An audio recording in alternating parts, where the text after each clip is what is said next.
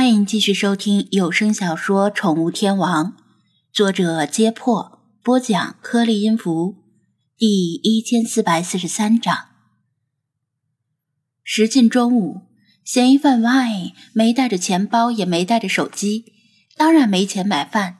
而小雪看到五菱神光停在小吃店门口，判断张子安此时应该没在宠物店，所以随机应变，邀请嫌疑犯 Y 一起吃午饭。这主要是为了避免把战火烧到宠物店，影响人家的生意。请我吃饭，那我先谢谢了。嫌疑犯 Y 望向小雪指的方向，看到那家李氏至尊吸猫小吃店，若有所思的说道：“我听说过有猫咖，没想到还有吸猫的餐饮店。我听说猫咖里的猫……”疲于应付客人，往往得不到充足的休息。但不知这餐饮店的情况如何，会不会更加恶劣呢？小雪，我觉得还是眼见为实吧。他们在路边停下单车，小雪顾不上锁车，加快脚步，紧走几步，先隔着玻璃门。看到张子安坐在店里玩手机的背影，这才松了一口气。店门上挂着空调开放的招牌，看到“空调”二字就令小雪感动不已。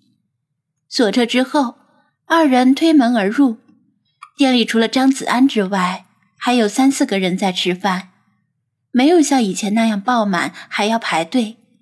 因为前一阵子虫灾的缘故，加上天气太热，人们都懒得出门了，宁愿叫外卖。室内很安静，空调柔和的冷风把暑气隔绝在室外。小雪摸到包里的纸巾想擦汗，但是估计这种普通非环保纸巾拿出来可能会令嫌疑犯 Y 嫌弃，还是忍着没擦。几只猫悠闲的在店内徘徊。都是普通的土猫，顶多混了一些品种猫的血统。张子安听到店门打开又关闭，但没有回头，以为来的只是普通客人，继续随意浏览手里的新闻，同时等饭菜做好。整个店里只有他一个人，没有撸猫逗猫，毕竟这是一家以吸猫为特色的小吃店，所以显得有些另类。其他三四个人都是年轻人，像是在附近上班的白领，利用午休时间来这里吃饭逗猫。为了让猫有活动的空间以及方便上菜，店里的桌子都是靠墙而设。小雪抢先选了一张与张子安平行的桌子，自己坐到离门近的位置，处于张子安的视线侧后方。这是为了避免张子安看到他贸然打招呼。你不是要继续直播吗？嫌疑犯 Y 见小雪神色犹豫不定，提醒道：“哦，那什么，你先点菜。”小雪举起手机，启动直播间。大家久等了，我又回来了。”小雪说道。“不过我们还没有抵达奇缘宠物店，目前先来到以前来过的新猫小吃店，解决午饭问题。”大家中午吃什么呢？即使工作和学习再繁忙，也要好好吃饭哦。张子安听到小雪的声音，疑惑的歪头盯着他，正想跟他打招呼，但仔细一咀嚼，他说的话似乎很奇怪。因为小吃店和宠物店其实离得很近，走几步再横穿马路就到了，直线距离可能也就是五十米。如果有事的话，为什么还要在小吃店耽搁一下？另外，他显然是看到他了，为什么不直播过来打招呼呢？其中似乎有蹊跷。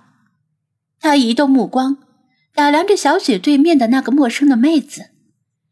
虽然她年纪似乎稍大一些，但尊称一下妹子还是没有问题的。看了几眼，这个妹子的肤色偏黑，体态苗条。看着像是户外运动达人之类的，但不知他和小雪去宠物店干什么。若说是买宠物，似乎不值得特意直播。这时，李大娘走过来，询问小雪和她对面的姑娘点什么菜。小雪以前来过这家店，跟李大娘闲聊几句，然后点了一份地三鲜盖饭。其实他想点菠萝咕噜肉。但是顾及嫌疑犯 Y 的感受，还是违心点了份素菜，蔬菜沙拉和水果拼盘，谢谢。嫌疑犯 Y 只扫了一眼菜单就决定了。李大娘迟疑了一下，主食不要吗？在李大娘看来，中午只吃蔬菜和水果根本不顶事儿，很快就饿了。不用了，我平时也只吃水果和蔬菜，饿了再吃就好了。嫌疑犯 Y 注视着店里的猫说道：“大部分开餐饮店的人，特别是外面雇来的服务员，才不会多嘴管闲事。客人要点什么就点什么，跟自己又没有一毛钱的关系。除非客人让推荐特色菜，否则多嘴可能还会引来客人的不快。”但是李大娘性格淳朴而热情，她见这位姑娘的小身板太瘦了，瘦得令她心疼。而且这姑娘不像是因为穷而吃不起饭，毕竟水果沙拉的价格也不算便宜。于是劝道：“姑娘，你只吃这些可不行啊，得吃点肉、主食呀之类的，不然身体会垮的。要不尝尝本店的牛肉葱花饼？”一口咬下去，滋滋的冒油，可好吃了。说着，李大娘还望了一眼张子安，补充道：“连隔壁的猫都馋哭了。”张子安虽然菲娜很馋牛肉饼是事实，但没有到馋哭的程度吧？猫不适合吃淀粉丰富、葱花满满的牛肉饼。所以，嫌疑犯 Y 没有听懂言外之意，以为所谓的隔壁的猫是指旁边邻居家养的猫，没有在意。自从开始吃素食以来，他已经听过太多类似的劝说，早已心态平和，笑着道：“大娘，您不用担心。实话跟您说吧，我从开始只吃蔬菜和水果，我的身体比以前健康多了。”生病的次数也减少了，以前总是困扰我的偏头痛、高血压、肥胖、痤疮、粉刺，以及一些其他的慢性病和健康隐患不翼而飞。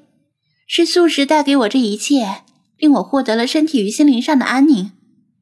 谢谢您的好意，但我只要蔬菜和水果就够了。另外，我真诚建议您有机会也可以试试素食，对健康很有好处。作为中老年妇女，李大娘的体型偏胖，所以她有此一说。李大娘听得张口结舌，以自己多年来的生活经验以及教育孩子的经验，偏食是不好的，更何况只以蔬菜和水果为食。但这个姑娘言之凿凿，又不像是在说谎，而且这个姑娘看起来确实挺健康的，看来是自己多嘴了。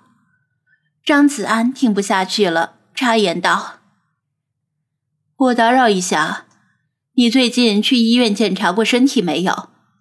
是不是有脂肪肝？